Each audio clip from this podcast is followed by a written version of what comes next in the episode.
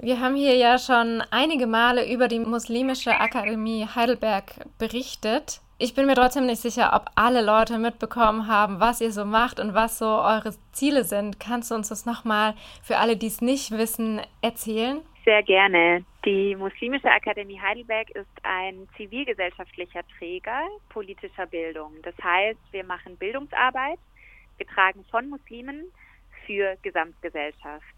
Unsere Angebote richten sich an Kinder, Jugendliche, aber auch Erwachsene und an alle Interessierten in unserer Gesellschaft. Und alle unsere Formate, Projekte wie Fachtagungen, Podiumsdiskussionen, Veranstaltungen, aber auch Kinder- und Jugendprogramme versuchen schlussendlich eine Lösung zu finden oder beizutragen zur Frage, wie wir als vielfältige Gesellschaft zusammenleben können. Und explizit heute sprechen wir über ein Bauvorhaben. Und nimm uns da mal mit, wie kam es denn eigentlich dazu? Habt ihr euch an die Stadt Heidelberg gewendet und gesagt, wir brauchen mehr Raum, wir brauchen vor allem einen Ort? Oder hat die Stadt Heidelberg ein Projekt gesucht, das ein Haus der politischen Bildung leitet und da wart ihr dann gerade passenderweise da? ähm, ja, die Idee äh, zum Bau einer muslimischen Akademie ist tatsächlich schon nun über zehn Jahre alt. Ich glaube, vor zwölf oder dreizehn Jahren ist dieser Gedanke zum ersten Mal gefallen. Und zwar ausgehend von der Initiative Heidelberger Muslime. Das heißt, wir waren im Jahr 2011, 12, 20 muslimische Einzelpersonen, die alle in Heidelberg leben, immer noch tatsächlich, also alles Heidelberger Muslime und Musliminnen. Und wir haben uns überlegt, wie können wir einen gesellschaftlichen Beitrag leisten, wie können wir uns einbringen für unser Miteinander, für unsere Stadt. Aus dieser Initiativstruktur heraus stammt diese Idee zum Bau einer muslimischen Akademie, weil für uns war von Anfang an klar, wir wollen Bildungsarbeit machen. Wir bringen uns ein über Projekte der Demokratieförderung für unsere Gesellschaft. Uns war aber auch sehr schnell klar, dass es für diese Bildungsarbeit auch ein Haus braucht, einen Ort.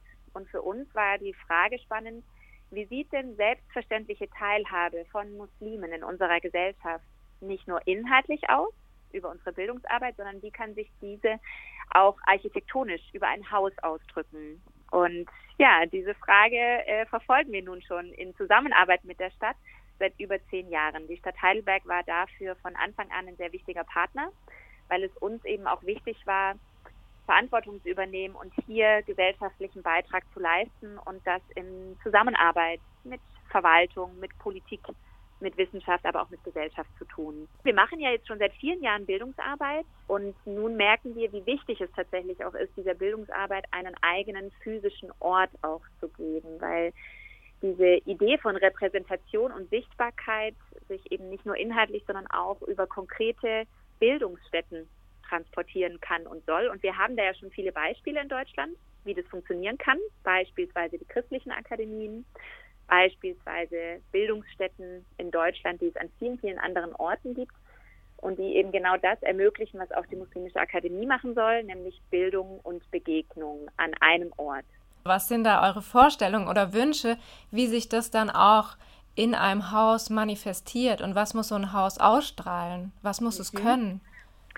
Ja, damit Bildung und Begegnung, Leben und Lernen unter einem Dach, sagen wir dazu auch, funktioniert, braucht es zum einen natürlich unterschiedliche Funktionen und Räume. Für uns war zum Beispiel sehr wichtig, dass es einen offenen Eingangsbereich gibt, dass Menschen leicht ins Gebäude hineinfinden, aber auch sich leicht im Gebäude orientieren können dass es viele Kommunikations- und Begegnungsmöglichkeiten gibt, das heißt eher offene Raumstruktur, viel Transparenz, die Möglichkeit, ja, auch leicht in die oberen Stockwerke zu kommen, in Räume einzutreten und quasi ein Haus, eine Architektur, die neugierig macht auf das, was innen drin ist, die aber auch einladend ist, und zwar für Menschen unterschiedlichsten Glaubens, unterschiedlichster Positionen und ein Ort, der für Reflexion, aber auch Mitgestaltung, äh, der zu Reflexion und Mitgestaltung einlädt.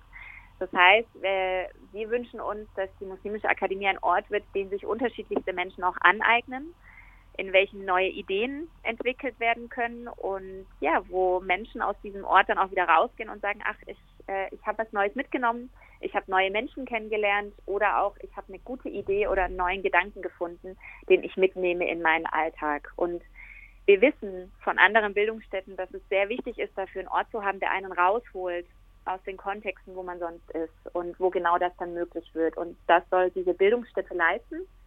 einen Ort, der jenseits des Alltags und dieses Hamsterrates, in dem man sich befindet, neue Denkräume öffnet zur Reflexion und auch Transformation schlussendlich. Weil wir wissen ja, für gute Ideen braucht es eben auch Platz im wahrsten Sinne des Wortes und wir freuen uns, wenn die Muslimische Akademie genau dafür Platz schaffen kann.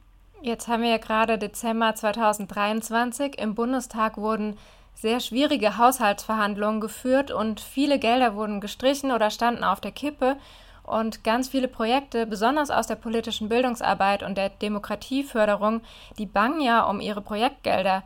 Wie sicher ist es denn, dass äh, das Haus oder eure muslimische Akademie in Heidelberg, dass die überhaupt gebaut wird? Mhm.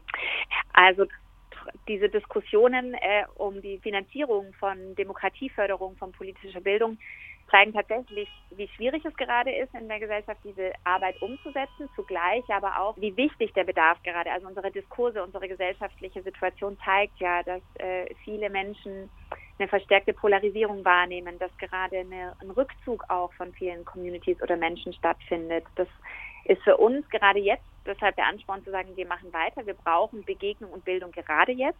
Wir brauchen Dialog und Streit gerade jetzt, wo es schwieriger scheint denn je. Und die Finanzierung unserer inhaltlichen Arbeit ist, läuft seit vielen Jahren über Projekte und wir sind auch zuversichtlich, dass das weiterhin auch funktionieren wird. Die Baufinanzierung ähm, läuft unabhängig von dieser, äh, genau, von dieser inhaltlichen Arbeit, aber wir kriegen auch da die Signale, dass es Bildungsstätten, Begegnungsstätten jetzt eigentlich mehr braucht denn je. Und deswegen sind wir zuversichtlich, dass wir auch die Finanzierung für den Bau in den nächsten Jahren gestemmt bekommen. Es wäre auch ziemlich tragisch, wenn jetzt dieser Prozess abgebrochen wird, weil mhm. ihr ja schon mittendrin steckt. Also es mhm. gab ja schon einen Architekturwettbewerb, der ausgerufen wurde und mittlerweile hat eine Jury auch schon vier Entwürfe ausgesucht. Kannst du uns vielleicht den ersten oder deinen Lieblingsentwurf kurz vorstellen? Sehr gerne. Tolle war für mich, die ja aus der Bildungsarbeit kommt, zu sehen, wie unsere Vision eines gesamtgesellschaftlichen, vielfältigen Miteinanders tatsächlich sich auch in der, in der Architekturwelt und in der Fachsprache transformieren lässt oder wie auch die Idee dort ihren Ausdruck bekommt. Für uns war es mit den Ideen der Büros total spannend zu sehen, welche Gedanken sich die Architekten gemacht haben mit Blick darauf, wie sich zum einen eine muslimische Identität repräsentieren lässt, ohne Stereotype zu reproduzieren und die auch für eine selbstverständliche Verortung in Deutschland stehen. Das heißt, für uns war es wichtig, dieser muslimischen Identität und Beheimatung in Heidelberg und in Deutschland einen Ausdruck, einen visuellen Ausdruck zu geben. Kannst du dafür mhm. ein Beispiel geben, also wie, mhm. wie sowas aussieht? Ja, wir als Akademieinitiative hatten dafür noch keine konkreten Bilder im Kopf und waren deswegen selber total gespannt, welche Ideen die Architekten, Architektinnen mitbringen.